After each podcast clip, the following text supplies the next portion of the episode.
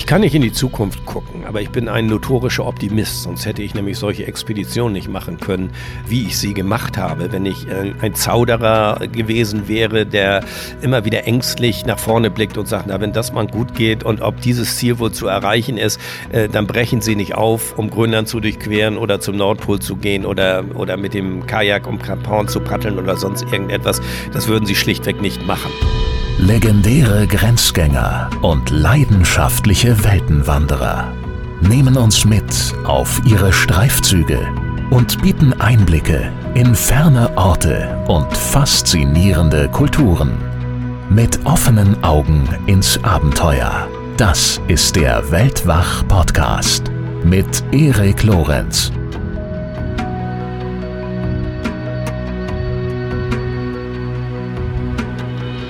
Abenteurer, Expeditionsleiter, Weltumsegler. Arvid Fuchs ist seit mehr als 40 Jahren in den entlegensten Gebieten der Erde unterwegs. Seit 1977 hat er zahllose Expeditionen unternommen, vor allem in arktische Gebiete. Er hat Amerika umrundet, ist durch die Nordost- und die Nordwestpassage gesegelt. Er ist der erste Deutsche, der jemals zu Fuß den Nordpol erreicht hat. Und er ist der erste Mensch, der im gleichen Jahr den Nord- und den Südpol bereist hat. Am Südpol war er wiederum im Duo mit Reinhold Messner. Und zwar auf Schieren waren sie dort unterwegs. Und den beiden ist es bei dieser Gelegenheit auch noch gelungen, als erste Menschen überhaupt den kompletten antarktischen Kontinent zu durchqueren. Er hat Grönland mit dem Hundeschlitten durchquert, hat zusammen mit einem Partner die erste Winterumrundung Kap Horns absolviert, der Südspitze Südamerikas, und zwar in einem Faltkajak. Außerdem ist er einmal rund um den amerikanischen Kontinent gesegelt, schaffte die erste komplette Umrundung des Nordpols und ja, so ließe sich die Aufzählung beinahe endlos fortsetzen. Arvid Fuchs ist außerdem Botschafter der UN-Dekade Biologische Vielfalt. Er ist Träger etlicher Preise, unter anderem des Nature Life Umweltpreises für sein Lebenswerk und des Bundesverdienstkreuzes, mit dem er für seinen Einsatz für den Klimaschutz geehrt wurde. Viel Spaß bei unserem Gespräch. Guten Tag, Herr Fuchs. Ich begrüße Sie herzlich bei Weltwach. Es freut mich sehr, dass Sie dabei sind. Ja, schönen guten Tag. Kälte, ewiges und endloses Eis, eine tiefgefrorene Einöde, Entbehrungen. So könnte man die Arktis beschreiben, wenn man ihr nicht sehr zugeneigt wäre und würde damit ja durchaus auch die Wahrheit sagen, aber wie ihr wahrscheinlich aus ihrer Sicht nicht wirklich gerecht werden. Wie würden Sie denn die Arktis beschreiben? Nee, du, das ist nur ein kleiner Teil der Wahrheit. Also äh, ich habe mich immer ein bisschen dagegen verwahrt, die Arktis als eine Einöde zu bezeichnen. Es ist ein, ein Lebensraum, der äh, sehr harsche Lebensbedingungen zwar äh, bereithält, aber der Jahreszeiten kennt, der je nachdem, wo man sich befindet, Vegetation, Flora, Fauna äh, aufzuweisen hat, der sehr vielschichtig ist. Dieser Lebensraum hat immerhin eine, eine Kulturgeschichte Geschichte. Es hat Menschen hervorgebracht, die über tausende von Jahren dort gelebt haben und eine Kultur entwickelt haben und die ganz selbstverständlich mit dieser in Anführungsstrichen Einöde umgehen. Also insofern äh, kann es ganz so schlimm nicht sein, wie sich so mancher das vorstellt. Und äh, ich persönlich äh, finde es einfach eine wunderbare Landschaft, ein, ein, ein Wunder, eine wunderbare Region. Was finden Sie daran so wunderbar? Es ist lange her, dass ich das erste Mal in die Arktis gefahren bin. Damals war ich ein junger Mann, das war Ende der 70er Jahre. Äh, ich hatte vorher auch andere ja, Weltengegenden kennengelernt, vom tropischen Regenwald äh, über Wüsten und bin also ein bisschen auf der ganzen Welt schon zu Hause gewesen. Das hängt auch damit zusammen, dass ich beruflich damals zur See gefahren bin und äh, eben halt auch in Gegenden gekommen bin, wo man sonst nicht so leicht hinkam und es ja auch noch nicht zu diesem Touristikboom gab, wie es das heute gibt. Äh, wie ich das erste Mal dorthin gefahren bin, ganz alleine, das war keine Expedition, nicht das große Abenteuer, es war äh, einfach ein, ein Abtasten, ein Kennenlernen, wie ich mit dieser Landschaft zurechtkomme. Es war einfach Neugierde, wie sieht's dort oben aus, was für Menschen leben dort? Und ich bin dort äh, so im Spätsommer, Herbst mit einem Rucksack äh, einfach gewandert und äh, habe Grönland auf mich wirken lassen. Und man kann das rational, glaube ich, gar nicht so herleiten und sagen, also äh, aus diesen oder jenen Gründen schätze ich diese Landschaft so sehr. Das klingt mir auch alles viel zu technokratisch, sondern das ist ja etwas äh, sehr Emotionales und Persönliches auch. Also äh, die Landschaft macht etwas mit einem, hat etwas mit mir gemacht damals und äh, hat mich irgendwie gepackt. Und ich war mir damals auch klar, dass, äh, dass wenn ich wirklich dort reisen wollte, so wie mir das vorschwebte, also nicht mit Netz und doppelten Boden und viel technischen Schnickschnack, sondern äh, eben ganz bodenständig, mit ganz einfachen Mitteln, dass man äh, dann dieses Handwerk erstmal lernen muss. Und äh, das ist sozusagen für mich der Beginn der Lehrzeit gewesen, um mit diesen Landschaften irgendwie auch zurechtzukommen und mit diesen Landschaften zurechtkommen. Das gelingt ihnen insbesondere auf ihren vielen, vielen Expeditionen. Wie ist diese Faszination für das Zurechtkommen mit Landschaften, für das sich diesen Landschaften aussetzen, für, man würde auch sagen, vielleicht das Abenteuer? Wie wurde diese Faszination in Ihnen geweckt? Naja, es ist einfach eine, eine Landschaft, die keine Fehler vergibt. Also man hat ein paar Leitplanken, an denen man sich entlang hangelt, im Grunde genommen. Also wenn ich äh, bei 40 Grad minus irgendwie unachtsam mit meiner Ausrüstung umgehe, einen Handschuh verliere beispielsweise, äh, da muss ich vergegenwärtigen, dass das vielleicht zur Folge hat, dass mir irgendetwas abfriert. Also der Natur ist es ja völlig gleichgültig, ob ich dort bestehe oder nicht, sondern äh, es ist an mir, die Spielregeln zu kennen, zu beherzigen und mich den entsprechend in dieser Landschaft äh, zu bewegen. Und äh, das ist natürlich eine enorme Herausforderung für jemanden, der aus Mitteleuropa kommt, äh, sich plötzlich äh, einer, einer solchen äh, kalten Lebenswelt irgendwie zu stellen. Und das war auch der Grund, warum ich damals eigentlich erstmal den Kontakt zu den Inuit in der kanadischen Arktis gesucht habe, äh, um, um einfach Zugang zu dieser Landschaft zu finden. Also als Newcomer rennt man rum wie so ein aufgeplustertes Michelin-Männchen. Also man zieht alles an, was was man hat und äh, wundert sich dann, dass man trotz der Kälte plötzlich in Schwitzen kommt, was natürlich äh, gefährlich ist und kontraproduktiv, weil man die Feuchtigkeit nicht los wird. Das alles äh, ist, ist ja irgendetwas, was sich auch im Kopf abspielt. Also äh, man muss sich richtig kleiden, also nicht übermäßig viel, sondern eigentlich gerade so viel, wie, wie eben vertretbar ist. Äh, und äh, dann muss man äh, sich richtig bewegen. Man muss, was, muss die Natur, die Kälte äh, irgendwie analysieren äh, und äh, für sich dann irgendwie die in, in der Praxis umsetzen. Und das ist natürlich so ein Erfahrungsprozess, der, der nicht von heute auf morgen passiert. Und ich habe mich damals gewundert, dass wenn man in so ein, ein Haus von einer Inuit-Familie gegangen ist, dass es da bullig warm war. Also die haben das völlig überheizt. Und dann, wenn man dann gefragt hat, warum habt ihr das so heiß hier, haben sie gesagt, ja, wir Inuit haben das gerne warm.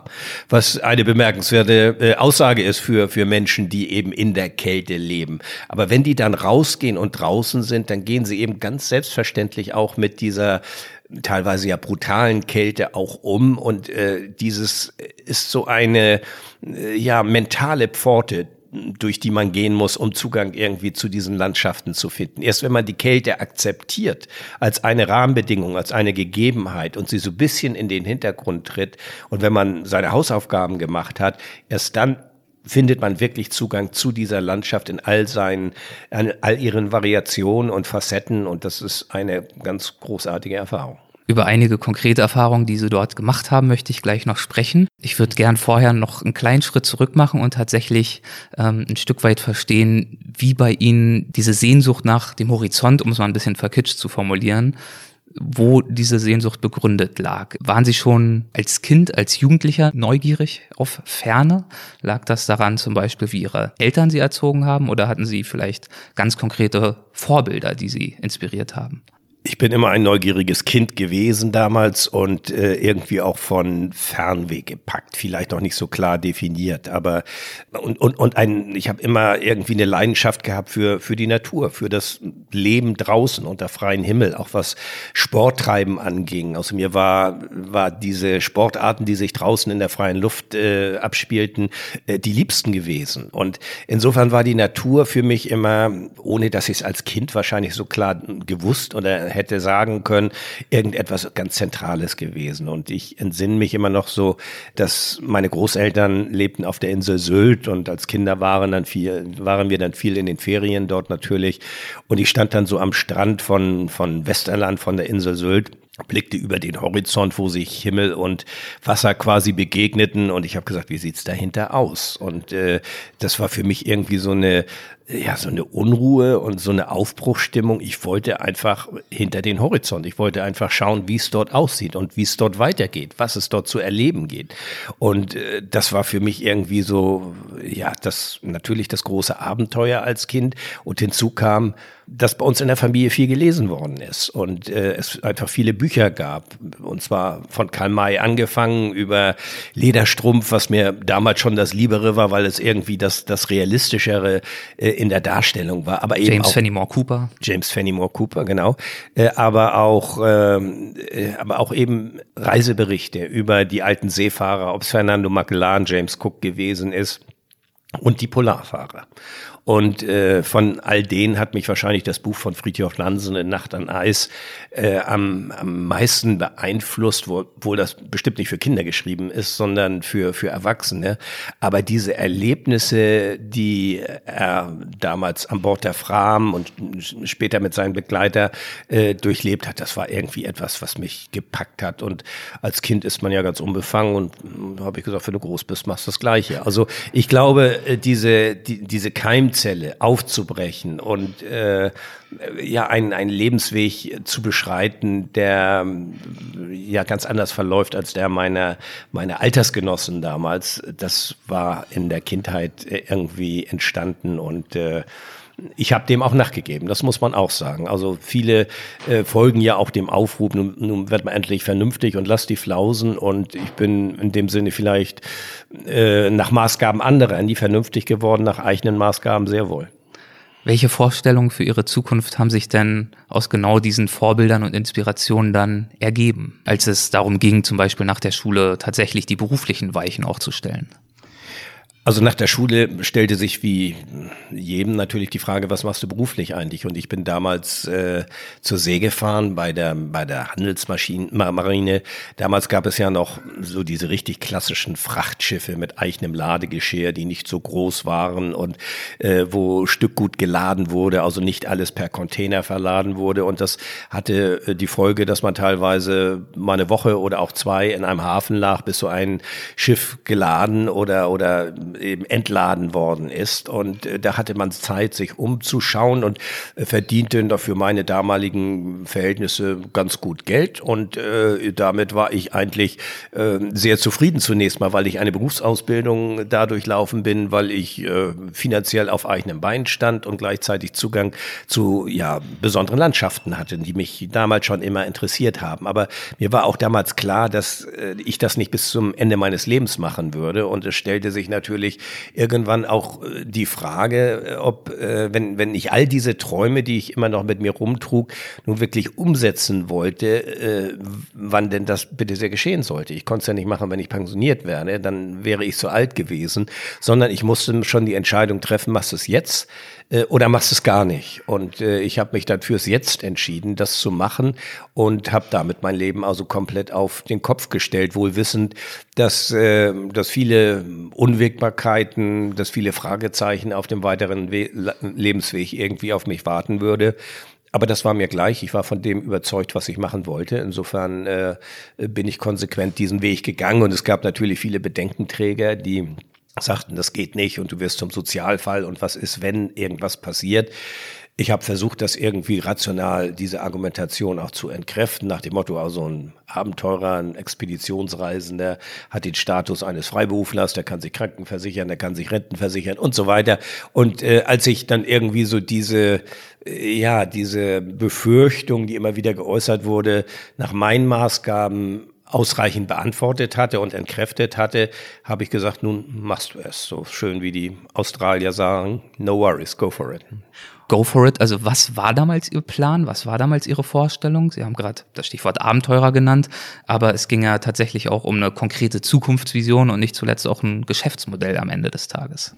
Na, ich wollte nie ein Aussteiger werden. Ich wollte nie irgendwie die Perspektive haben, auf einem, einer Spitze eines Eisbergs irgendwie zu hocken im Lotussitz oder unter einer Palme zu dümpeln, sondern ich mag das Leben hier ja. Ich lebe hier gerne, ich arbeite hier, ich habe Freunde, ich habe Familie, äh, ich mag das kulturelle Angebot. Also für mich stellte sich nicht die Frage entweder das eine oder das andere, sondern ich wollte beides. Und ich glaube, das Austauschen zweier Lebenswelten, also einmal der Lebenswelt, in der man hier sich befindet und in der, in der man draußen in der großen Natur ist. Ich glaube, diese Wechselseitigkeit, das Zurücklassen der einen Lebenswelt, äh, um in die andere einzutauchen, das schärft auch die Sinne und die Wertigkeit oder das Empfinden für die Wertigkeit des jeweils anderen. Äh, und das ist, glaube ich, eine ganz wichtige Entscheidung. Also wenn ich äh, drei Monate in Schnee, Eis und Kälte gewesen bin, dann weiß ich, was ich hier an einer heißen Badewanne habe oder äh, an, an einem schönen Restaurantbesuch oder einfach Menschen wieder zu treffen, die einem, einem viel bedeuten, die wichtig sind.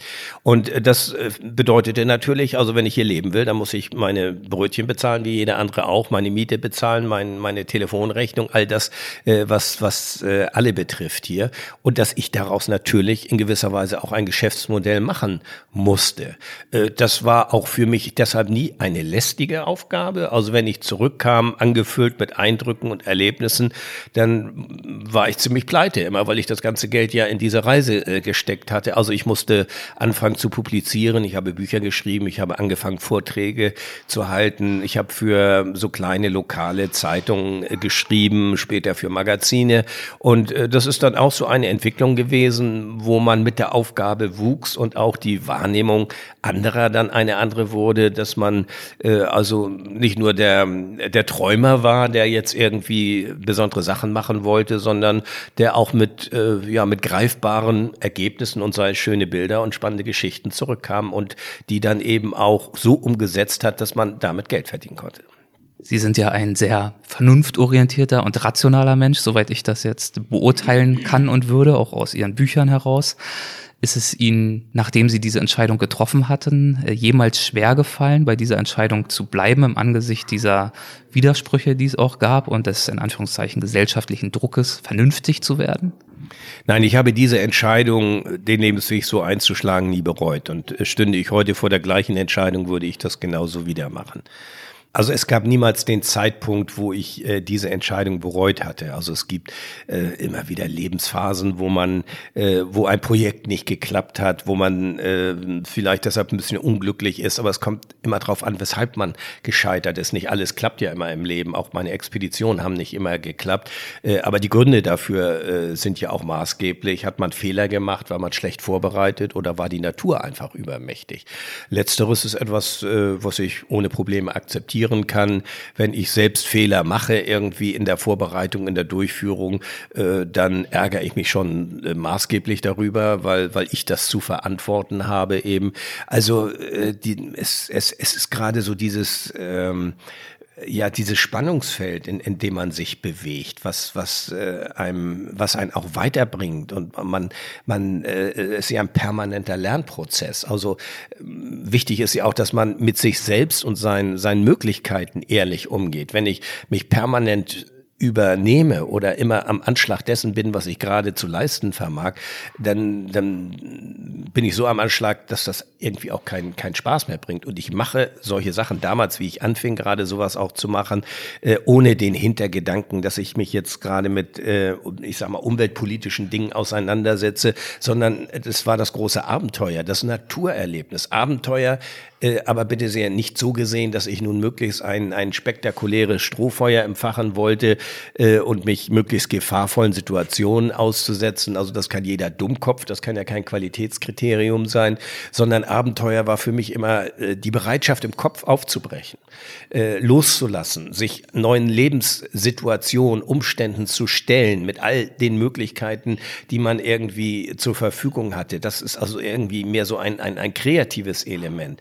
Äh, und das dann aber auf einen, einen äh, realistischen Rahmen herunterzubrechen, um auch wieder sicher nach Hause zu kommen. Ich wollte immer sicher wieder nach Hause kommen. Und das habe ich auch als eine Verantwortung gegenüber der eigenen Leibhaftigkeit, aber vor allen Dingen auch gegen, gegenüber dem ganzen familiären und, und, und persönlichen Umfeld empfunden, den das ja nun Gott sei Dank auch nicht egal ist, ob ich wiederkomme oder nicht. Äh, also äh, Verantwortung, man kann frei sein in, in vielen Bereichen, aber man ist niemals frei von Verantwortung. Und das habe ich damals schon sehr gespürt, äh, gespürt und habe dementsprechend auch meine Projekte ausgerichtet, auch wenn sie teilweise sehr, sehr grenzwertig waren. Das will ich auch gerne einräumen. Aber ich habe eigentlich immer das Bedürfnis und immer, immer das Ziel gehabt, also eher abzubrechen, sich rechtzeitig zurückzuziehen, als äh, zu sagen, na, wird schon gut gehen und äh, äh kommst du schon zurück. Also ich habe ja Projekte abgebrochen, wo ich gemerkt habe, das übersteigt meine Möglichkeiten. Los ging es mit Ihren Reisen, Sie haben es schon ein bisschen angedeutet, gar nicht direkt in Grönland und dergleichen, sondern in vielen arabischen Ländern, auch im tropischen Regenwald, zum Beispiel in Borneo.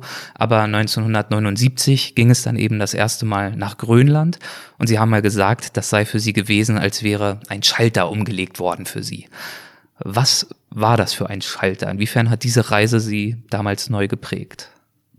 Na, zunächst war das so etwas wie eine Standortbestimmung. Ich kannte die Wüsten, ich kannte den Dschungel, den tropischen Regenwald, ich kannte die Ozeane. Was ich nicht kannte, war die Polarregion. Und ich habe gesagt, das gehört nun mal dazu. Also das musst du auch kennenlernen. Und deshalb bin ich damals äh, einfach hingefahren zum Kennenlernen, mal sehen, wie dir das gefällt. Ich hatte ja die Bücher von Nansen und äh, so weiter gelesen, war fasziniert von äh, dieser Gegend, aber hatte persönlich noch nicht so diesen Zugang, als dass ich nun äh, plante, mein, mein, mein ganzen Lebensweg mehr oder weniger darauf abzustellen.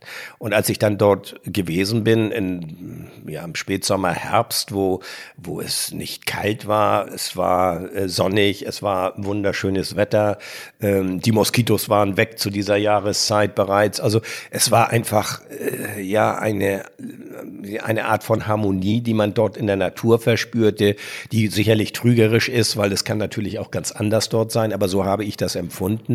Und äh, das ist eben etwas, was ein, glaube ich, einholt, was man, wo man sich auch schwer gegen wehren kann. Also die Skandinavier haben mal den schönen Begriff des Arktisbieten geprägt, also von der Arktis gebissen übersetzt, äh, will sagen, wen es erwischt, der kommt da nicht mehr von frei. Und äh, das ist eben nicht, dass man das jetzt rational herleiten könnte, sagen, Mensch, guck mal hier, da gibt's so einen tollen Gletscher und da so ein hübsches Dorf und da ist ein Eisbär und da ist eine Robbe auf dem Eis, das ist doch alles wunderbar. Äh, das ist es nicht. Also das kann man auch mögen, das kann man auch schön finden, aber es ist der gesamte Komplex, der zum Tragen kommt und der einen irgendwie gefangen nimmt und äh, wen es erwischt, der wird diesen Arktis-Bacillus wohl einfach nicht mehr los. Also äh, das empfinde ja nicht nur ich so und ich kenne ganz viele Leute, die sich äh, ähnlich äh, jetzt ähm, geäußert haben, wie ich mich jetzt gerade äußere. Äh, es, es ist etwas, was im Kopf stattfindet und äh, das äh, war für mich dann klar, dass es bei diesem einmaligen Besuch nicht bleiben würde. Stimmt es, dass Sie sich auf Ihre frühen Expeditionen dort äh, in einer Kühlkammer vorbereitet haben? Das kam danach. Für, für den tropischen Regenwald in, in, in Borneo brauchte ich das natürlich nicht. Aber äh, wie ich von äh, Grönland damals zurückkam, habe ich mir gesagt, Mensch, wenn du da was machen willst, äh, das ist, ist wirklich, das sind echte Anforderungen. Das ist von all den Gegenden, wo du unterwegs gewesen bist, mit Abstand die am schwierigsten zu bereisende. Und äh, aus diesem Grund war mir klar, dass ich erstmal wirklich äh, das von der Pike auf lernen musste, den Umgang mit der Kälte lernen musste. Und da ich damals wenig Geld hatte und mir das nun nicht leisten konnte, mal schnell mal eben nach Spitzbergen oder Grönland zum Training zu fahren, habe ich das auch relativ ja, pragmatisch gesehen habe gesagt, wenn es darum geht, Kälte zu erfahren, das musst du doch auch hier simulieren können. Und äh, in der Kleinstadt, wo ich äh, lebte und lebe auch, äh, da gab es äh, damals so eine Großschlachterei und ich bin da zum Geschäftsführer hin und habe gesagt, ob ich nicht mal in einen seiner Kühlräume dürfte. Und der zweifelte zwar ganz offenkundig an meinem Verstand, aber ließ mich dann letztlich gewähren. Er sagte also so, ja, so mit, mit so einem besonderen Gesichtsausdruck, wir haben hier also ein, eine Kühlkammer, die nennt sich Schockgefrierraum, die lässt sich bis minus 37 Grad Celsius runterfahren. Das bitte sehr dürfe ja wohl kalt genug sein. Und ich habe gesagt, wunderbar, genau das, was ich suche. Man muss wissen, dass das noch äh, zu einer Zeit war, wo es noch nicht diese EU-Bestimmung und Hygienebestimmung gab. Also ich konnte mit Sack und Pack dann äh, in so eine Kühlkammer reinziehen. Die Tür war natürlich jederzeit äh, offen, wo so ich, dass ich raus konnte, wenn es mir zu kalt gewesen wäre. Und lag dann da mit äh, Schlafsäcken, die ich getestet habe, unter gefrorenen Schweinehälften. Und äh, stellte fest, dass äh, das schon ein Kältebereich ist, der äh, ein, ein, an seine Grenzen brachte, zumal wenn die Ausrüstung nicht stimmte. Und äh, das war für mich natürlich auch eine wichtige Erfahrung zu sehen, dass ein Schlafsack, wo gut für minus 40 Grad drauf stand, dass der vielleicht schon bei minus 15 Grad am Ende war und andere Ausrüstungsgegenstände äh, betraf das genauso und mich als Person auch. Ich musste eben lernen, mein individuelles Kälteverhalten äh, zu erfahren. Jeder Mensch reagiert anders auf Kälte. Und insofern war das ein ganz pragmatischer, ziemlich ungemütlicher Vorgang in so einem Kühlraum. Aber ich kam dann am nächsten Morgen raus und äh, hatte ein paar Erkenntnisse mehr. Aber mir war auch klar, dass das wirklich nur so ein aller, allererster kleiner Schritt war, denn äh, danach habe ich dann ja auch schon erste richtig anspruchsvolle Touren gemacht, bin dann auch prompt gescheitert bei den ersten Touren, aber habe das dann... Das war nämlich konkret 1980 der erste Versuch, zu Fuß zum Nordpol zu gelangen. Ja, das war der erste Versuch und äh, wenn ich rückblickend das betrachte, dann kann ich sagen, ich war körperlich fit. Ich hatte auch ein gewisses Erfahrungspotenzial, aber ganz gewiss nicht genug, um eine solche Aufgabe wie den Nordpol zu meistern. Und das wurde mir dann auch klar später, aber am Anfang tut man sich natürlich schwer, sich das äh, einzugestehen. Man war, ich war damals enttäuscht. Äh, ich, ich dachte, ich äh, könnte diese Aufgabe meistern. Äh, wenn ich zurückblicke, hätte ich sie sicher nicht meistern können, weil ich einfach nicht so weit war. Ich glaube nicht, dass ich unbedingt äh, dabei umgekommen wäre, wie einige meinten, äh, weil ich da schon ganz gut vorbereitet war, aber ich wäre nicht am Ziel angekommen. Aber es ist doch so, dass man meistens aus dem Scheitern mehr lernt, als wenn immer alles irgendwie nach nach Plan verläuft. Als wenn ich also von A nach B gelaufen wäre oder zum Nordpol und alles problemlos geklappt hätte, dann wäre das ein schöner Erfolg gewesen, aber der Lernprozess wäre nicht der gleiche gewesen, als wenn man an dieser gewaltigen Aufgabe scheitert. Und für mich war damals äh, eigentlich so der Punkt auch klar geworden, also dass ich äh, dort oben bleibe, aber jetzt erstmal quasi bei den Inuit einziehe und äh, mir dort irgendwie einen, einen Mentor suche sozusagen, der mich an die Hand nimmt im übertragenen Sinne und äh, ja mich ein bisschen versteht, meine Leidenschaft für das, was ich dort äh, mochte, denn zu Hause verstand mich kaum noch jemand, dass ich äh, Spaß an solchen Projekten hatte und an Schneeeis und Kälte und und da oben gab es eben Menschen, für die war das normal. Und wenn man den Zugang zu diesen Menschen gefunden hatte, zu den Inuit, äh, dann, was keine Selbstverständlichkeit ist, weil sie eher scheu sind und, und so ein bisschen äh, distanziert teilweise gegenüber Europäern. Damals war das so, weil sie kaum Kontakt dazu hatten.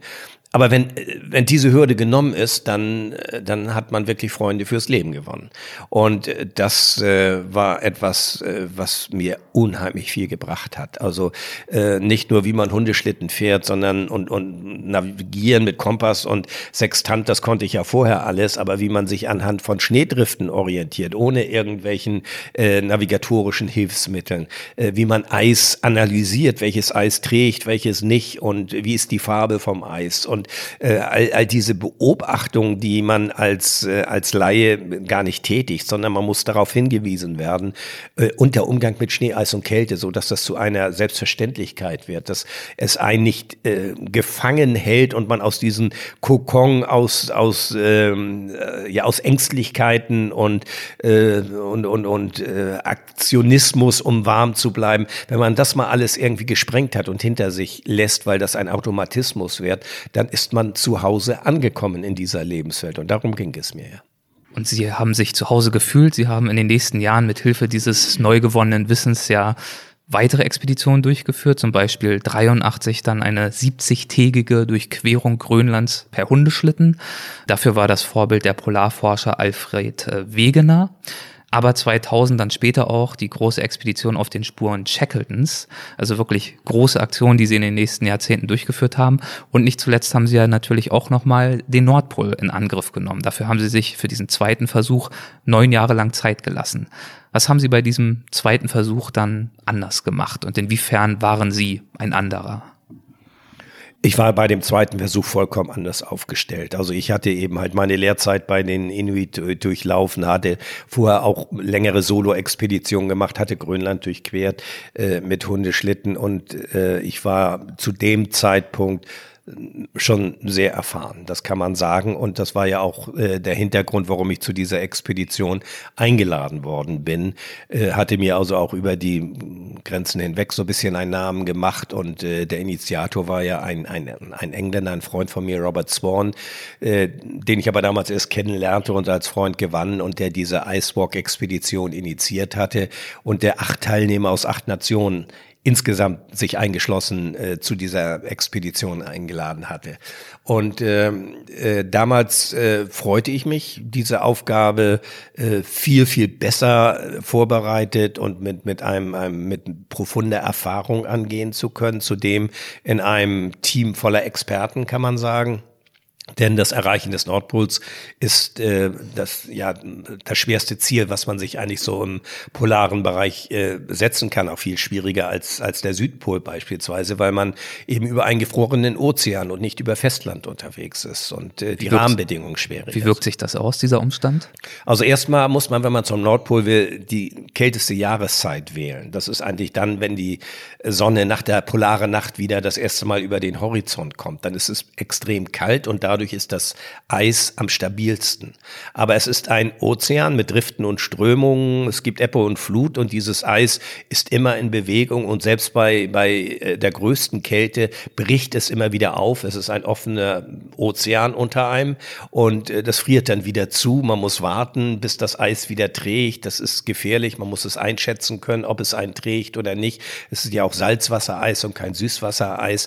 Äh, also das sind so diese ganzen Dinge, äh, die man dabei berücksichtigen muss. Es ist äh, ein, ein extrem schwieriges Terrain, weil man äh, in den ersten Wochen hatten wir damals Temperaturen, die beständig zwischen minus 40 und minus 56 Grad Celsius lagen. Und es ist ein Riesenunterschied, ob es minus 40 oder minus 45 oder noch kälter ist.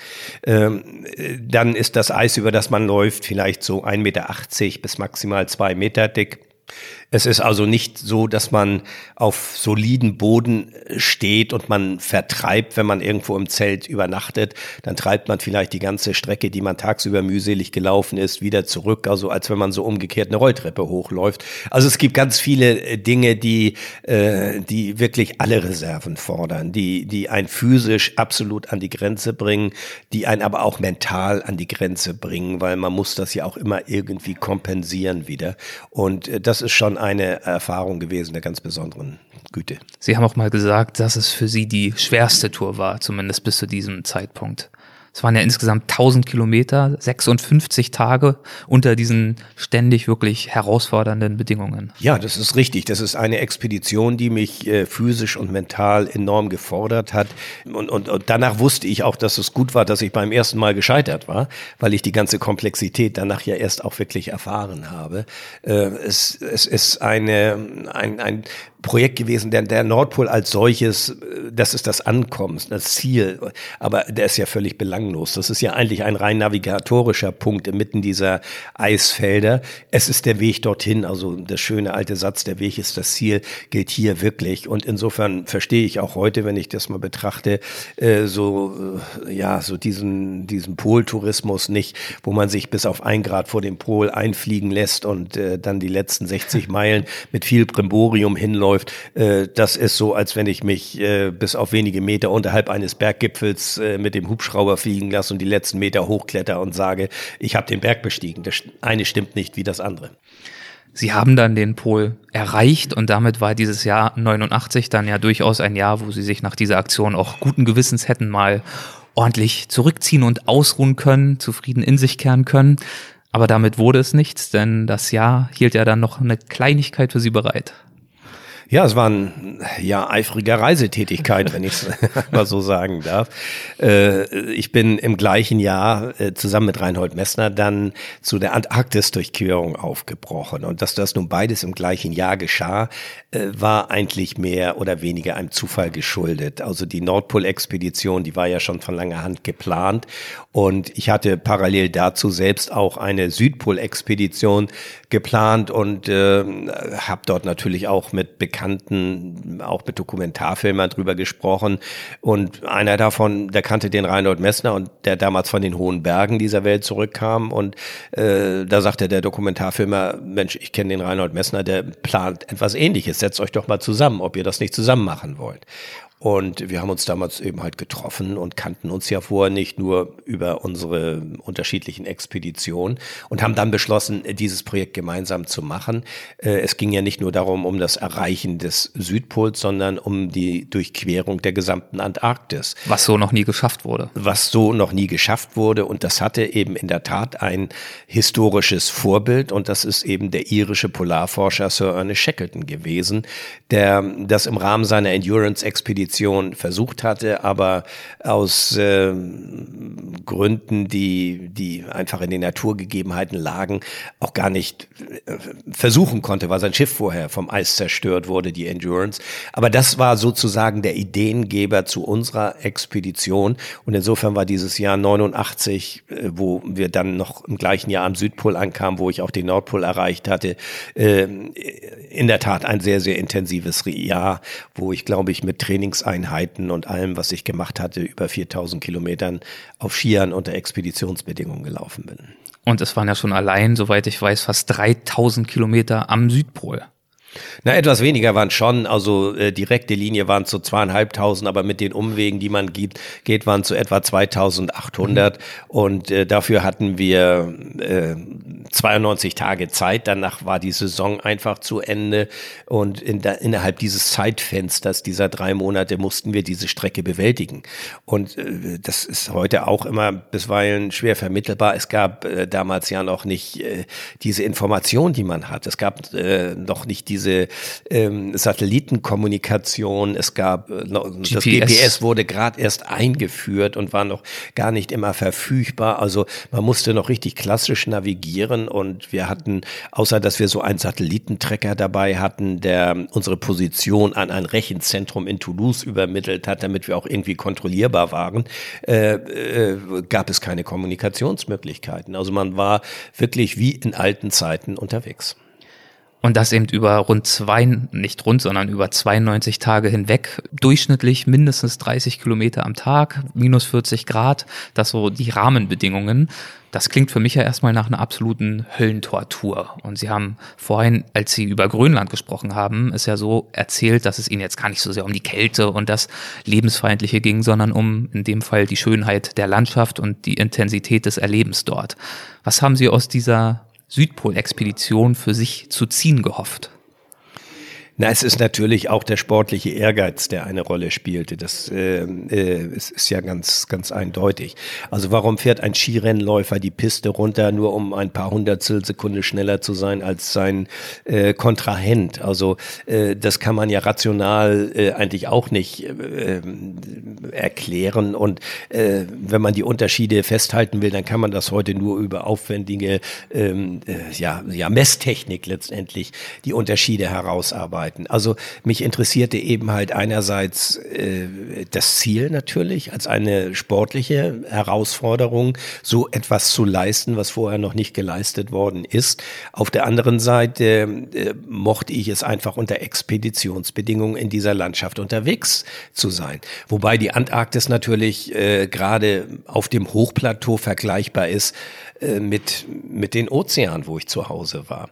Ich glaube, äh, andere haben da viel mehr Probleme mit gehabt, mit dieser, mit dieser Endlosigkeit, wo, wo man diese Horizonte in 360 Grad Drehung überall den Horizont mit dem Eis zusammenwachsen sah. Das ist ja als Seefahrer etwas völlig Normales. Wo auch nicht viel passiert, wenn man sich Nein, bewegt. Es passiert nicht viel und es ist auch nicht jeder Tag dramatisch. Es ist äh, auch nicht jeder Tag so kalt, als dass man äh, ja irgendwie mit sich selbst beschäftigt beschäftigt wäre, sondern es ist auch eine gewisse Monotonie und ich glaube, dass daran besteht eben auch gerade eine mentale Herausforderung, diese kompensieren zu können, sich in Gedanken auch verlieren zu können. Man muss, wenn man sechs, sieben, acht Stunden oder wie lange auch immer pro Tag gelaufen ist, man muss sich ja gedanklich beschäftigen, man muss sich ablenken. Wenn ich immer nur darüber nachdenke, oh Gott, jetzt noch 55 Minuten und dann noch 50 Minuten, dann gibt's eine Pause und dann kommt die nächste Stunde und das bitte sehr über die nächsten zwei Monate hinweg, dann wird man wahnsinnig. Also man, man muss doch irgendwie auch gedanklich in dieser Region ankommen kommen. Man darf nicht hadern mit schlechtem Wetter. Wenn ein Sturm kommt, dann kommt er eben halt. Dann äh, muss man ihn im Zelt aussitzen oder muss sich dagegen schützen und man muss wissen, wie das funktioniert. Aber ich, ich, ich, ich kann nicht immer äh, der Natur zürnen in diesem Sinne und sagen, wie furchtbar ungerecht ist das nun alles. Mich hat doch keiner hingeschickt. Ich bin es selbst, der freiwillig dorthin gegangen ist und äh, deshalb äh, ist das für mich dann äh, auch nicht so die große Problematik, solche Situationen einfach zu ertragen. Die Eintönigkeit, der muss man begegnen, indem man wirklich sich gedanklich äh, immer wieder äh, abschweifen lässt und und und und äh, sich Aufgaben äh, sucht. Ich habe während dieser Durchquerung beispielsweise mein Schiff, was ich damals ja schon gekauft hatte, äh, komplett zerlegt und wieder zusammengebaut gedanklich und so verändert, wie ich das später für meine Projekte haben wollte. Das war eine spannende Aufgabe, die mich über Wochen und ja, man kann sagen, Monate beschäftigt hat. Die Expedition war erfolgreich. Sie waren damit der erste Mensch, der in einem Jahr am Nordpol und am Südpol war. Und sie waren gemeinsam mit Reinhold Messner auch die ersten Menschen überhaupt, denen es eben gelungen ist, den antarktischen Kontinent zu durchqueren. Wie ordnen Sie diese Expedition auf der Skala Ihrer Expeditionsbiografie ein? Was nimmt die für Sie für einen Stellenwert ein? Also zunächst mal muss ich sagen, dass ich nie diesen, diesen, äh, diesen Rekord angepeilt hatte, beide Pole in einem Jahr zu erreichen. Dass das gelang, war eher unwahrscheinlich, weil wir wussten ja nicht, wann wir am Südpol ankommen würden und das wäre ja genau der Jahreswechsel gewesen. Dass das so gekommen ist, war ein Erfolg, über den ich mich gefreut habe, äh, der aber ansonsten für mich nicht von so großem Belang gewesen ist. Also mich, äh, ich, ich bin ich bin mehr ein Reisender im klassischen Sinne.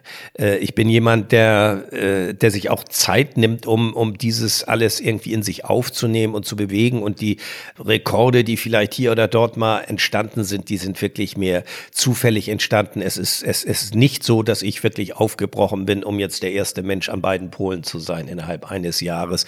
Ähm, Robert Swan, mein, mein englischer Freund, der ist der erste Mensch, der beide Pole zu Fuß erreicht hat, nicht in einem Jahr. Also irgendwann wird es dann auch ein bisschen absurd, finde ich, äh, wenn man da jetzt versucht, also. Zu Fuß, äh, weil sie auf Schienen unterwegs war oder was waren oder was war da jetzt der Unterschied? Der Unterschied bei Robert war der, dass da mehrere Jahre dazwischen lagen, okay. zwischen Südpol okay. und okay. Äh, Nordpol. Ja. Und äh, ich eben der erste Mensch war, der äh, das innerhalb eines Jahres geschafft hatte.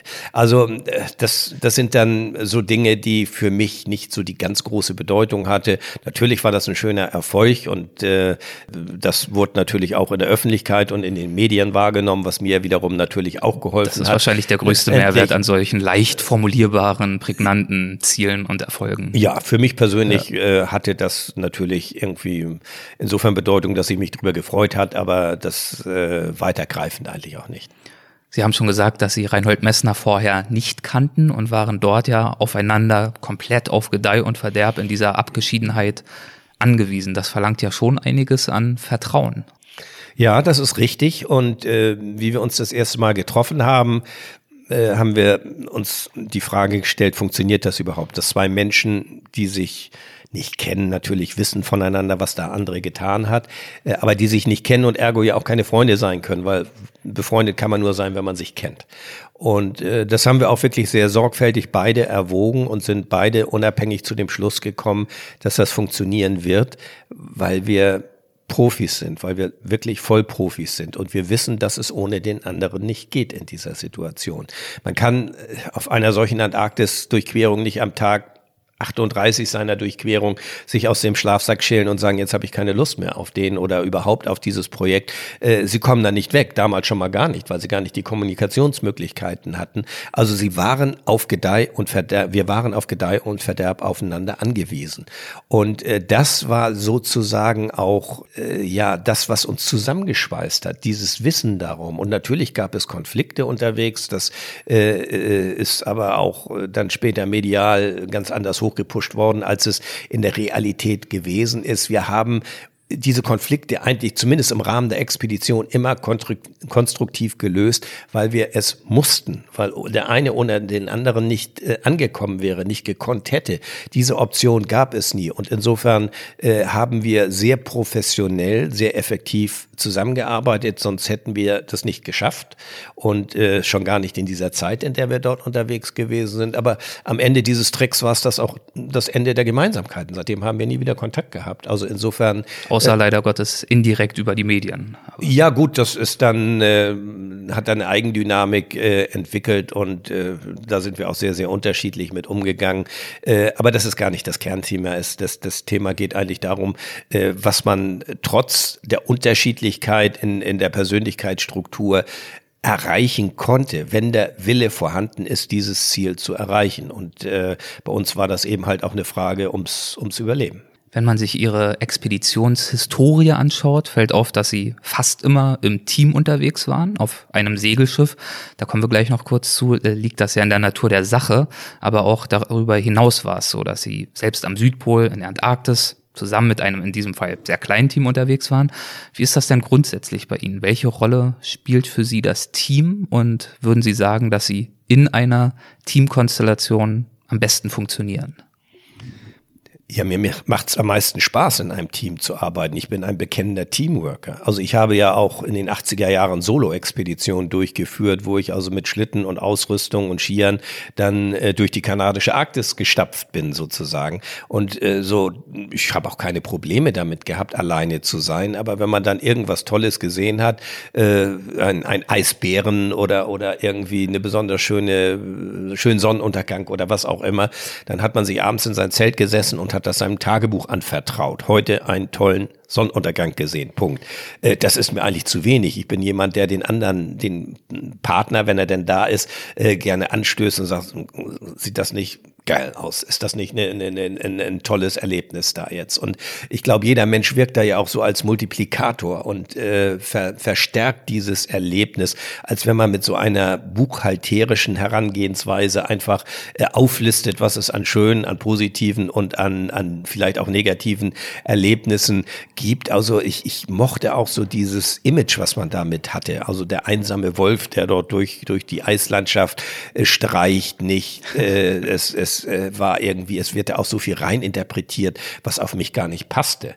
Und insofern habe ich gesagt, dann, dann, dann lass es doch. Also dann such dir dein Team, mit dem du so etwas machst. Und äh, ich glaube, in einem so heterogenen Team unterwegs zu sein, wo wo es alles ganz ausgeprägte Individualisten sind, wie bei dem Icewalk Nordpol Team beispielsweise, das ist viel anspruchsvoller, als nur mit sich selbst klarzukommen. Und diese Aufgabe, das hat mich eben äh, begeistert bis zum heutigen Tag. Wenn ich mit dem Segelschiff unterwegs bin, dann ist das ein ganz klar eng definierter Lebensraum, äh, den wir uns mit zehn Personen teilen, in diesem Falle auf dem Segelschiff, äh, in einer per se lebensfeindlichen Umgebung. Wenn wir das Schiff untergehen lassen, dann gehen wir mit ihm unter. Also wir sind verantwortlich für uns, für das Funktionieren der Bordgemeinschaft, für die Sicherheit, für die Seemannschaft, alles, was hinzu äh, dazugehört.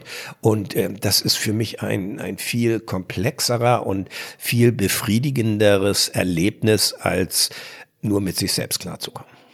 Dieses Schiff, das Sie angesprochen haben, ist die Dagmar Ohn. Sie haben das Schiff 1989 gekauft, glaube ich. Ist ein Expeditionsschiff. Was ist das für ein Schiff und wie haben Sie es dann schlussendlich nach dieser Südpol-Expedition in der Tat umgebaut? Was haben Sie getan, um es expeditionstauglich zu bekommen nach Ihren Vorstellungen? Ja, das Schiff ist in Dänemark gebaut, deshalb dieser etwas eigenartige Name. Das ist sozusagen ein Familienname, äh, Daumaoen sagen die Dänen dazu. Und das ist 1931 bereits gebaut worden, im dänischen Esbjerg für die Fischerei in der Nordsee, aber da Grönland auch dänische Kolonie war, äh, wurde es auch, wurden einige Schiffe nach, nach grönländischen Standards gebaut, so auch dieses Schiff. Also grundsolide, ganz aus Eichenholz und äh, ich kam ja nun aus der Seefahrt und hatte ein Fable, aber auch gerade für diese, diese klassischen, traditionellen äh, Holzschiffe.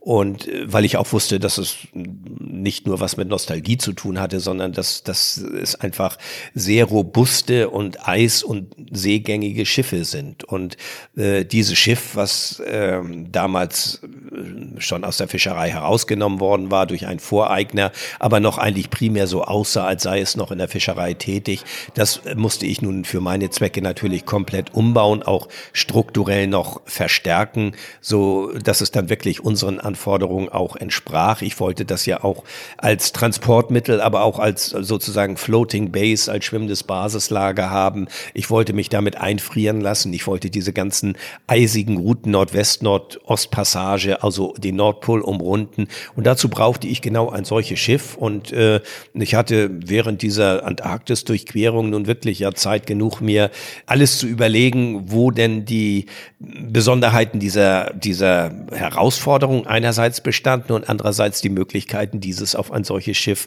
äh, umzusetzen, so dass es auch wirklich in die Lage versetzt wird, uns heil durch diese Passagen zu bringen. Sie haben gerade die Nordwest- und die Nordostpassage angesprochen und in der Tat ist es ja weltweit das einzige Segelschiff, soweit ich weiß, immer noch, können Sie mich korrigieren, wenn es nicht so ist, das beide Passagen durchquert hat und in beiden Fällen mit Ihnen als Kapitän. Und insbesondere die Nordostpassage hat für Sie ja mittlerweile fast etwas Schicksalshaftes. Erzählen Sie doch mal ein wenig von ihr, von dieser Passage. Was ist das für eine Passage? Also zunächst muss man sagen, dass es inzwischen andere Schiffe auch gegeben hat, die dort äh, die Umrundung des Nordpols realisiert haben, aber unter teilweise völlig veränderten Gegebenheiten, was mit dem Klimawandel zusammenhängt. Heute äh, ist, sind beide Passagen äh, im Sommer teilweise komplett eisfrei, so dass man äh, auch mit äh, Schiffen durchfahren kann, die die nicht sonderlich eisgängig sind. Aber es war es damals eben eine andere Zeit gewesen und beide Passagen sind ja so ein Mythos. Also äh, die Nordwestpassage ohnehin durch diese berühmte Franklin-Expedition und wo es so viele Versuche gegeben hat und sie alle gescheitert sind. Die Nordostpassage war insofern auch ein Mythos, weil sie äh, ja für jeden off-limits war. Sie war eigentlich Sperrgebiet, weil es zur Zeit der Sowjetunion und des Kalten Krieges einfach verboten war, dort hineinzufahren. Und äh, ich hatte aber gute äh, russische Freunde, unter anderem einen, der, der mit auf der Nordpol-Expedition war, der gesagt hat, lass uns das doch mal versuchen. Und es war die Zeit der Perestroika, es war die Gorbatschow-Zeit und ähm, der hatte damals, der Michael Malakow, den Antrag gestellt. Und ehe wir uns versahen, es war so schnell ging es nicht, aber es, es kam in Gang, hatten wir die Genehmigung für die Durchfahrung und darüber hinaus auch bestimmte Inseln zu erreichen, wie Franz Josef Land, wo äh, seit 100 Jahren quasi keiner, kein Europäer mehr gewesen ist. Also das war natürlich etwas äh, ganz, ganz Besonderes und äh, das war äh, 91 gewesen und wir sind dann dort hineingefahren, haben miterlebt, wie damals äh, dieser Militärputsch passierte, wie das Ende quasi äh, der Sowjetunion eingeleitet wurde. Wir haben äh, im jedes haben Sie das dort miterlebt? Das haben wir miterlebt. Also wir äh, sind damals von Franz Josef Land, einer russischen Inselgruppe, zurück Richtung Festland gefahren. Und damals hat man noch eben halt über Funk äh, kommuniziert. Äh, das äh, heute wird viel über Satelliten, aber damals über über Seefunk, über Kurzwelle. Und äh, da man über die russischen Medien kaum etwas erfahren hatte, nur dass Panzer aufgefahren war und wir sozusagen mittendrin waren, nicht im Geschehen, aber immerhin in diesem Land gar nicht wussten, wie das für uns nun weitergehen sollte und wir auch äh, keine, keine Informationen bekamen. Und das war, das war natürlich spannend und wir hockten damals alle um dieses Funkgerät und dann gab es noch eine deutsche Küstenfunkstation Norddeich Radio, äh, legendär auch, die es heute eben auch nicht mehr gibt, aber die dann extra äh, für uns immer Nachrichten verlesen hat, weil sie wussten, wir bekommen in Russland keine äh, Nachrichten. Also man hat uns am Ende dieses Seefunkverkehrs dann extra für das Segelschiff Dagmar Orn ganz nüchtern ohne Kommentar einfach nur die Nachrichten vorgelesen, damit wir informiert waren. Stichwort Nordostpassage. Sie saßen ja, ich glaube, es war dort, äh, neun Monate auch mal im Packeis fest. Wie ist es dazu gekommen? Ja, diese Situation resultierte eigentlich äh, aus dem Militärputsch. Wir hatten ja eigentlich vorgehabt, weiter bis nach Alaska zu fahren. Das hätte wahrscheinlich wegen der Eisverhältnisse sogar geklappt. Aber damals hat man uns gesagt, weil man auch um unsere Sicherheit offenbar irgendwie besorgt war, entweder ihr verlasst jetzt das Land äh, und äh, stellt einen neuen Antrag oder aber ihr überwintert am Jenissee bei der Ortschaft Igaka und fahrt nächstes Jahr weiter. Und ich habe mir damals gesagt, wenn wir jetzt das Land verlassen, kriegen wir nie wieder die Einreisegenehmigung. Also habe ich gesagt, das war aber auch wirklich eine Herausforderung und ein großes Abenteuer. Äh, wir nehmen dann das zweite Angebot an. Wir überwintern einfach am, auf dem Jenissee. Und das ist mittendrin in Sibirien, den Fluss 700 Kilometer landeinwärts. Und die Russen haben nie damit gerechnet, dass wir dieses Angebot annehmen. Und da waren wir nun aber und ließen uns dort einfrieren. Und äh, das ist das Kälteste, was ich jemals erlebt habe. Es ging bis bis minus 60 Grad Celsius runter in Sibirien die Temperatur.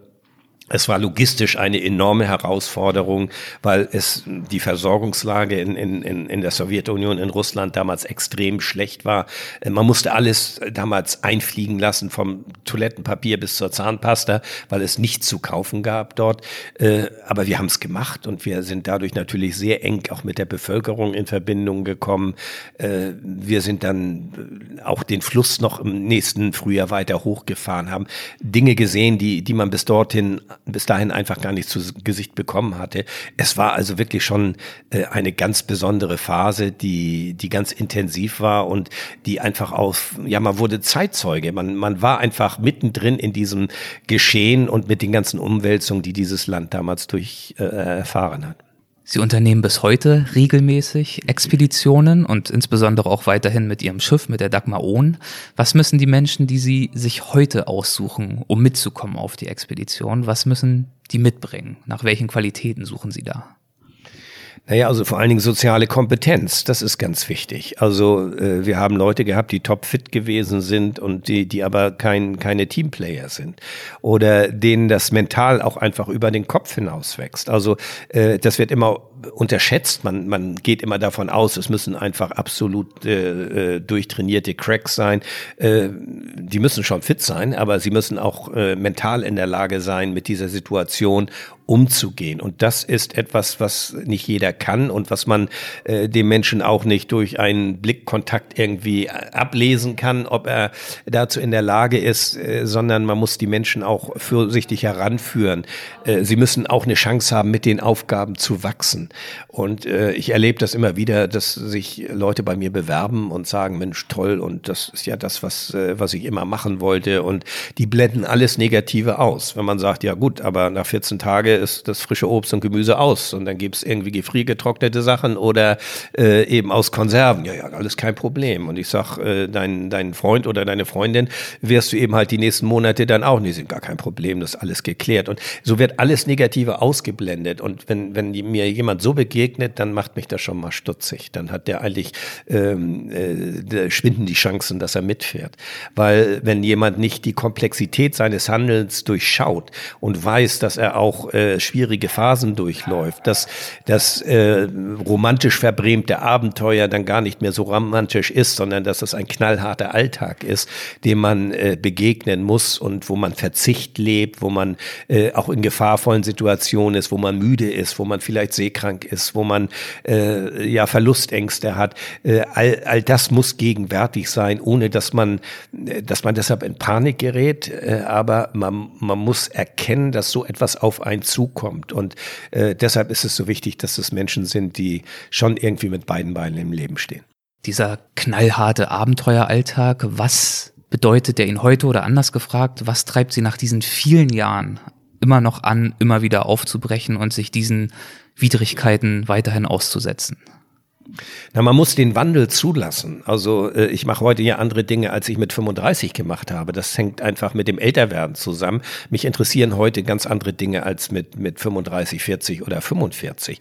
Das liegt, denke ich, auch ein bisschen in der Natur der Sache. Aber das Großartige dabei ist ja, dass ich mir in all diesen Lebensjahren einen ungeheuren Erfahrungsschatz äh, aneignen konnte. Dass ich äh, mittlerweile ein, ein Team habe von, ein, ein Pool von, von äh, Mitstreitern, die aus den unterschiedlichsten Berufen und Ländern kommen, Frauen und Männer aus verschiedenen Altersschichten, äh, die auch alle ganz profunde Erfahrungen haben. Und dann kommen auch ganz gezielt immer wieder neue und junge Leute hinein, um auch wirklich so einen, äh, ja, den, den Kick von jungen Leuten zu, zu haben, die natürlich auch irgendwie Power haben haben und die dann irgendwie auch so eine, so eine zusammengewachsene Crew wieder aufmischen. Also das ist ja äh, auch äh, ganz wichtig. Und mir geht es heute ja nicht mehr darum, irgendwelche Höchstleistungen zu erbringen. Das wäre ja irgendwann auch absurd. Äh, mir geht es darum, dieses Wissen und diese Plattform, die ich geschaffen habe, sinnvoll einzusetzen. Und sinnvoll einzusetzen bedeutet, dass wir beispielsweise auch Wissenschaftler mit auf die Reise nehmen, äh, die dort ihre Feldforschung betreiben. Ähm, ich bin auch zum Zeitzeugen geworden des Klimawandels, der nirgendwo so deutlich zu erkennen ist wie gerade dort im arktischen Raum und der mich sozusagen eiskalt erwischt hat. Also das ist etwas, äh, war nicht ursprünglich meine Mission, sich damit auseinanderzusetzen. Äh, aber ich kann nicht zurückkommen und einfach nur schöne Bilder und spannende Geschichten erzählen und dieses Thema ausblenden. So bin ich eben auch nicht gestrickt, sondern ich glaube, es ist die Pflicht des Chronisten, auch darauf hinzuweisen. Und insofern äh, setze ich diese Projekte jetzt gerade eben auch oder die Expedition gerade für Umweltprojekte ein, äh, wobei ich selbst kein Wissenschaftler bin, aber ja Wissenschaftler einladen kann, die dort ihre Arbeiten machen und ich versuche die Tätigkeiten, die Arbeiten der Wissenschaft letztendlich zu übersetzen. Ich nehme so ein bisschen eine Stellvertreterrolle ein und äh, zeige ja den Menschen hier zu Hause, was wir gerade, wir Menschen gerade dabei sind zu verspielen und mit welchen Konsequenzen. Und äh, da muss man vorsichtig agieren, dass man da nicht anfängt, irgendwie zu moralisieren oder äh, mit erhobenen Zeigefinger dort vorne steht, sondern man muss informieren. Das ist, glaube ich, das Entscheidende. Informieren und andere Menschen virtuell mit auf eine solche Expedition nehmen. Darin sehe ich momentan eigentlich meine Hauptaufgabe. Haben Sie denn das Gefühl, dass dieses Informieren wirklich was bewirkt? Gibt es denn wirklich in Bezug auf den Klimawandel heute noch einen Informationsmangel? Also ich erfahre es immer wieder, dass viele Menschen kommen, die durchaus gebildet sind und von denen man weiß, dass sie äh, eigentlich gut Bescheid wissen und die dann immer noch sagen, ja, aber die Wissenschaftler sind sich ja noch gar nicht äh, einig, ob es nun wirklich menschgemacht ist. Das hört man tatsächlich immer noch. Äh, das ist äh, absurd äh, und, und ich habe mir langsam auch abgewöhnt, äh, zu versuchen, den letzten Zweifler oder auch Klimaleugner irgendwie zu überzeugen, weil da verbrennt man sich. Es, die, die wollen ja auch teilweise Weise nicht äh, überzeugt werden. Äh, wenn ich mir einen Präsidenten Trump anhöre, der äh, sagt das ja nicht, weil er es nicht wüsste, sondern er sagt es wieder besseren Wissens, weil es mehr in sein politisches Kalkül hineinpasst. Und so agieren eben viele Menschen. Also insofern ist es müßig zu versuchen, solche Menschen mit äh, Fakten, mit äh, Dingen zu überzeugen. Aber äh, es ist eben halt ein, ein sehr subtiles Problem, dieser Klimawandel. Und inzwischen Subtil haben wir für uns hier. Für uns hier. Ja.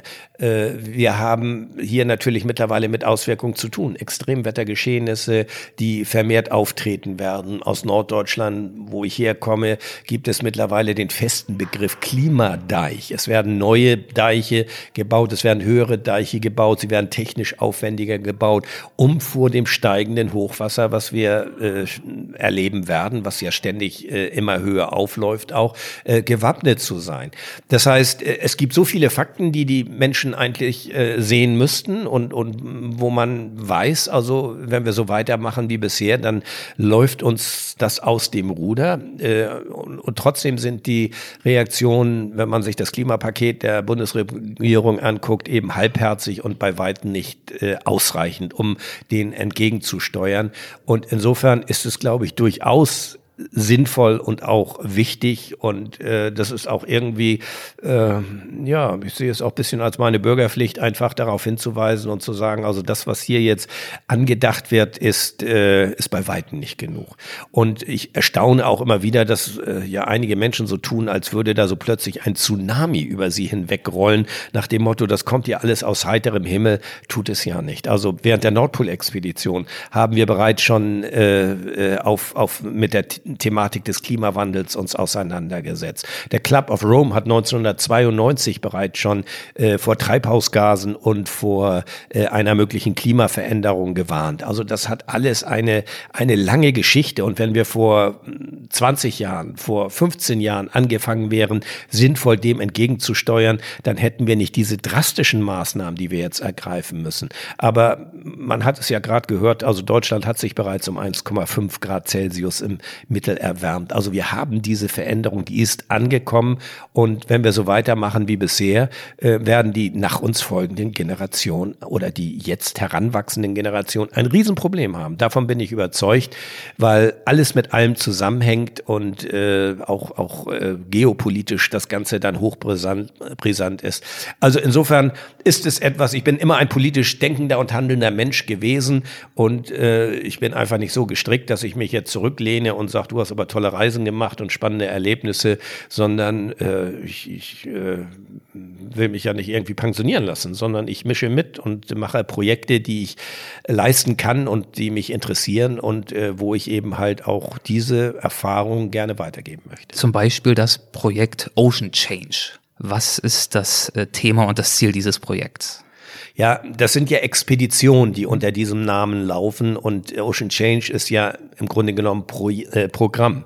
Das heißt, Veränderungen in den Ozeanen, äh, die wir schon seit langem konstatieren und nicht nur wir, sondern andere ja natürlich auch. Und man äh, muss ja dazu sagen, wir haben gerade gesagt, bei uns hier subtile Veränderungen, das, was Sie vor Ort zum Teil jetzt gesehen haben in den letzten Jahren, ist ja alles andere als subtil.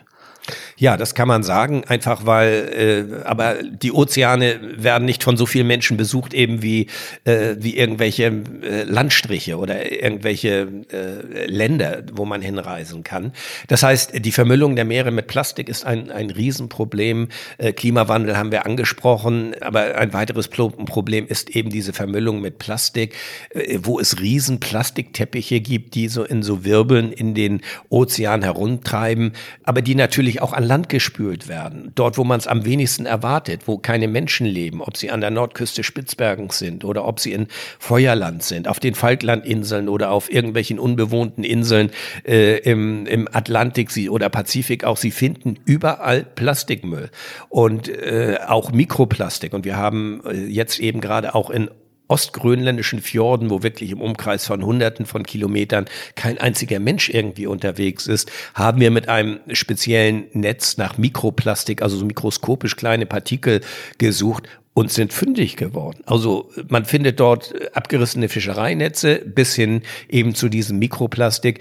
Es ist überall da und das ist eben ein Problem, äh, was eigentlich ja nur äh, natürlich die Verpackungsindustrie weltweit betrifft, äh, was natürlich ein Riesengeschäft ist, wo man aber einfach mal deutlich sagen muss, also hallo, so geht's nicht weiter und das können wir doch auch abstellen. Äh, und es betrifft natürlich auch den einzelnen Konsumenten, der eben darauf achten kann, dass er Produkte kauft, die eben nicht diesem Verpackungswahn unterworfen sind.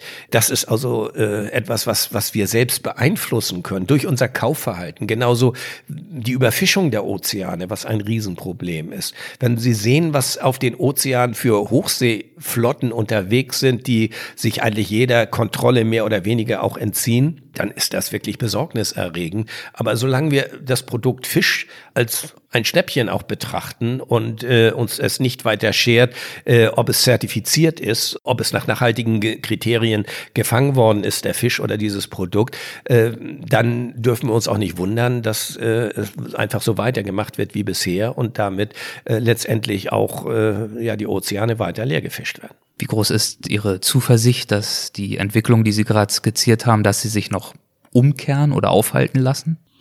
Ich kann nicht in die Zukunft gucken, aber ich bin ein notorischer Optimist, sonst hätte ich nämlich solche Expeditionen nicht machen können, äh, wie ich sie gemacht habe. Wenn ich äh, ein Zauderer gewesen wäre, der immer wieder ängstlich nach vorne blickt und sagt, na, wenn das mal gut geht und ob dieses Ziel wohl zu erreichen ist, äh, dann brechen Sie nicht auf, um Grönland zu durchqueren oder zum Nordpol zu gehen oder, oder mit dem Kajak um Cap Horn zu paddeln oder sonst irgendetwas. Das würden Sie schlichtweg nicht machen. Also Sie, Sie, Sie bereiten sich vor, Sie haben äh, aber auch eine gehörige Portion Optimismus, dass das, was sie sich vorgenommen haben, auch umsetzbar ist. Und deshalb äh, versuche ich diesen äh, Optimismus, der mir eigen ist, auch auf diese, diese Entwicklung zu implementieren. Das heißt, wir haben doch gar keine andere Option. Wir müssen es schaffen. Was sollen denn die heranwachsenden Generationen äh, machen, wenn plötzlich ein Rohstoff wie Wasser äh, immer seltener wird, wenn es Konflikte, Kriege um Rohstoffe gibt, wenn der Lebensraum auf auf dem wir alle leben und äh, wir werden immer mehr, immer eingeschränkter zur Verfügung steht. Es muss einfach verstanden werden. Wir haben keinen Planeten B. Und ob es gelingen wird, dieses Problem zu lösen, entzieht sich meiner Kenntnis. Äh, ich kann nur meinen Beitrag dazu leisten, indem ich versuche aufzuklären und zu, zu, zu zeigen, was, äh, was draußen passiert, wo zu, in einer Gegend, wo ich eben äh, Zugang habe und die wie so eine Art Frühwarnsystem der Natur äh, funktioniert. Dort passiert es zuallererst und deshalb kann man die Auswirkung, glaube ich, auch ganz plakativ und leicht verständlich weiterreichen. Ob es im Einzelnen nun alles zu einem guten Ende führen wird, äh, ich weiß es nicht. Sie haben vorhin gesagt, Sie möchten heute Ihre Expedition in einer sinnvollen Plattform nutzen oder sie als solche selber anwenden. Und das Thema Klimawandel ist natürlich ein Thema. Aber nach meinem Verständnis erfüllen diese Expeditionen für Sie auch einen intrinsischen Zweck. Also was ich damit konkret sagen möchte, ist in Ihrem Buch Grenzen sprengen. Da erläutern Sie, was Sie ganz bewusst selbst aus Ihren Expeditionen ziehen, für sich, aus dem Reiben mit der Natur und inwiefern Sie diese Projekte für sich mit Sinn aufladen. Worin liegt also der Sinn solcher Projekte und Expeditionen für Sie? Na, die Projekte selbst sind sinnstiftend für jemanden, der sie macht, weil man mit den Aufgaben wächst. Man stellt sich einer definierten Aufgabe, die aus einem selbst herauskommt, aber wo man sich noch gar nicht sicher ist, wie man diese Aufgabe meistern kann. Und äh, dieses, äh, das ist ja nicht irgendwie so so eine äh, romantisch verbrämte Tätigkeit, wo man vom flackernden Kaminfeuer sitzt und sagt, heute packe ich meine Klamotten und morgen laufe ich zum Nordpol, äh, sondern natürlich hat man Träume, Visionen, die man herunterbricht auf einen rationalen Rahmen und man misst sich mit der Aufgabenstellung, die man äh, sich gestellt hat. Und äh, das ist, finde ich, eine ganz spannende Aufgabenstellung. Also, dass man erstmal in Analyse geht, was brauche ich denn dafür? Jetzt meine ich nicht nur die warme Unterhose, sondern was, was brauche ich als Person, als Mensch äh, dafür, um, um sich dieser Aufgabe zu widmen. Und äh, das ist bei mir nun einfach diese Aufgabenstellung, ich sage jetzt mal Nordpol oder, oder Südpol oder irgendetwas anderes gewesen. Aber so ist das Leben doch strukturiert. Ich herausfordere Herausforderung, hat Alexis Sorbas mal in, den, in dem gleichnamigen Film gesagt, oder Anthony Quinn als Alexis Sorbas hat es gesagt, äh, Leben bedeutet für mich den Gürtel enger schnallen und nach Herausforderungen äh, Ausschau halten. Äh, oder nach Schwierigkeiten Ausschau halten. Und äh, das macht es doch auch aus. Das andere sich hinsetzen, Beine hoch und das Leben an sich vorbeiziehen lassen, damit vergibt man die Chance, das Potenzial, das Leben, was uns einmal gegeben ist. Und ich wollte immer gestalterisch tätig sein. Und äh, deshalb sind eben diese, diese Aufgabenstellungen etwas, was für mich sinnstiftend sind.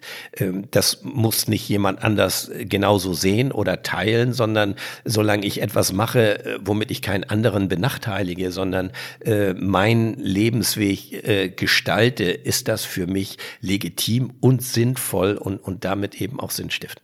Inwiefern ziehen Sie aus diesen Unternehmungen auch Erkenntnisse, die Sie hier in Ihrem Leben daheim in Anführungszeichen in der Zivilisation bereichern bzw. beeinflussen? Ja, weil man immer wieder in Grenzbereiche vorstößt, wo, wo man all diese ganzen äh, ja, Probleme, die einen hier herumtreiben oder vermeintlichen Probleme, die einen hier herumtreiben, äh, äh, keine Bedeutung haben. Also ein voller Terminkalender hat äh, dort keine Bedeutung. Wenn mir irgend etwas äh, kaputt geht. Also ich, ich muss mir da nicht einen neuen Fernseher kaufen oder ein neues Auto, sondern es sind mir diese elementaren Herausforderungen, die die Natur an mich stellt. Deshalb ja bewusst auch diesen, dieser gelebte Minimalismus. Also sich nicht mit äh, allem technischen Schnickschnack umgeben und äh, versuchen, das irgendwie zu äh, ja in einer Komfortzone zu erleben. Das ist eben der große Unterschied. Wenn ich mit einem Kreuzfahrtschiff in die Arktis fahre und durch ein Panoramafenster herausblicke, dann ist das so, als wenn ich eine gut gemachte Dokumentation der BBC sehe. Also dann kann ich eigentlich auch zu Hause bleiben, mehr oder weniger. Aber wenn ich mich 40 Grad Kälte stelle, draußen bin, in ganzer Konsequenz, dann hat das einen ganz anderen Impact auf mich und äh, hat eine ganz andere äh, Aussagestärke eben. Äh, das, das ist eben etwas, was was, äh, was bleibt und, und was äh, die Sicht auf die Dinge irgendwie auch verändert. Also ich glaube, ich habe durch diese Reisen auch eine große Gelassenheit äh, gewonnen, was das Leben hier angeht. Man ist nicht immer frei davon, man schimpft auch, wenn man im Stau steht mal, aber ich glaube, ich sehe das insgesamt tendenziell sehr viel gelassener als, als andere Menschen. Und ich muss mich hier auch nicht wirklich ständig mit neuen Produkten umgeben, bloß weil mir die Werbung suggeriert, ich müsste das jetzt haben, sondern äh, ich frage mich eigentlich, brauchst du das eigentlich und ist das eigentlich erforderlich oder ist das nur irgendwie ein Wunschdenken, was an dich von außen herangetragen wird? Äh, auch äh, äh, was so, so kritische Situationen angeht. Ich bin kein besonders mutiger Mensch, aber ich bin auch keiner, der in Panik gerät. Also sich mit Krisensituationen äh, zurechtzufinden, das lernt man auf solchen Expeditionen. Mit Menschen umgehen lernt man auf solchen Expeditionen, auch wenn ich da weit davon entfernt bin, perfekt zu sein. Aber ich bin heute, glaube ich, besser, als ich es gewesen wäre, wenn ich äh, solche Projekte nicht gemacht hätte. Ähm, also es ist eine Lebensschule, die man dort durchläuft, äh, weil die Natur einfach hier der Lehrmeister ist und, und die Rahmenbedingungen vorgibt. Es gibt ganz, ganz viele Dinge, die ich äh, mit herüberrette in diesen zivilisatorischen Alltag, der mich hier umgibt, ohne jetzt äh, ja mit so einem, einer geläuterten Aura herumzugehen. Das wäre ja auch absurd. Also man heult natürlich auch, wenn man hier lebt, mit den Wölfen, aber ich bewege mich äh, übers grönländische Inlandeis mit der gleichen Selbstverständlichkeit wie über den Jungfernstieg in Hamburg. Also es sind zwei für mich sehr reale und selbstverständliche Lebenswelten und wenn man das so lange macht, wie ich das mache, dann äh, dann dann äh, ja verfließen die Grenzen, sie strömen ineinander über und man hat von beiden Lebenswelten etwas verinnerlicht. In ihrem Buch Die Umrundung des Nordpols, da schreiben sie, Zitat, Reisen ins Eis waren stets mit einem hohen Risiko behaftet. Daran hat sich bis heute nichts geändert. Das haben wir akzeptiert, sozusagen als Eintrittskarte in eine Welt voller Wunder. Zitat Ende. Wie weit würden Sie heute für ein Abenteuer, für eine solche Erfahrung gehen? Na, zunächst mal, also diese Aussage ist heute noch genauso stimmig, wie, wie sie es damals war. Also, äh, na klar, es sind bestimmte Dinge riskant, aber das kennen wir doch hier auch. Wenn wir äh, mit 200 über die Autobahn brettern, was völlig absurd ist in der heutigen Zeit, finde ich, dann wissen wir, dass wir damit theoretisch doch ein nicht unerhebliches Risiko eingehen, nicht nur was uns betrifft, sondern vielleicht andere Verkehrsteilnehmer auch. Und trotzdem machen es äh, einige Menschen. Also, äh, die, der Umgang mit der Gefahr gehört irgendwie auch äh, äh, zum Leben dazu. Und äh, entscheidend ist ja, dass man sich so positioniert, dass man eine faire Chance hat, äh, diese Gefahren zu bewältigen oder aber, wenn, wenn man sieht, das wächst mir über den Kopf, sich auch geordnet zurückzuziehen. Das ist ja etwas Wichtiges. Also wenn Sie, wenn Sie das Bergsteigen angucken, die meisten tödlichen Unfälle passieren beim Abstieg und nicht beim Aufstieg, äh, weil man das Ziel erreicht hat und damit äh, teilweise sich auch wohl ausgepowert hat und äh, an Konzentration und, und, und äh, auch an physischer Kraft eingebüßt hat. Die große Kunst des Expeditionsreisens besteht ja eben gerade auch darin, äh, zu sehen, wo man leistungsmäßig gerade steht, so eine Art Monitoring zu machen äh, und, und zu sehen, macht es überhaupt noch Sinn, weiterzugehen oder nicht, oder ist es besser, du ziehst dich zurück. Äh, das ist eben die hohe Kunst des Expeditionsreisens. Welche Expeditionsreisen haben Sie noch vor? Ach, äh, ich habe ja nie irgendwie so eine Agenda gehabt, die jetzt über die äh, nächsten Jahre festgeschrieben Keine ist. Keine Bucketlist. Nein, nein. Also äh, ich, ich bin ja fleißig dabei, mir eigentlich so diese Ideen und Träume, die ich irgendwie mit mir herumtrage, zu realisieren. Das habe ich mein Leben lang gemacht und äh, es gibt äh, viele interessante Projekte, die auch ganz unterschiedlich geartet sind, die ich noch gerne machen möchte. Und solange ich gesund bin und das machen kann, werde ich es auch weiterhin tun. Dabei wünsche ich Ihnen viel Freude, Erfolg und ich danke Ihnen herzlich für die Zeit. Vielen, vielen Dank, Herr Fuchs. Herzlich gerne, danke. Dankeschön.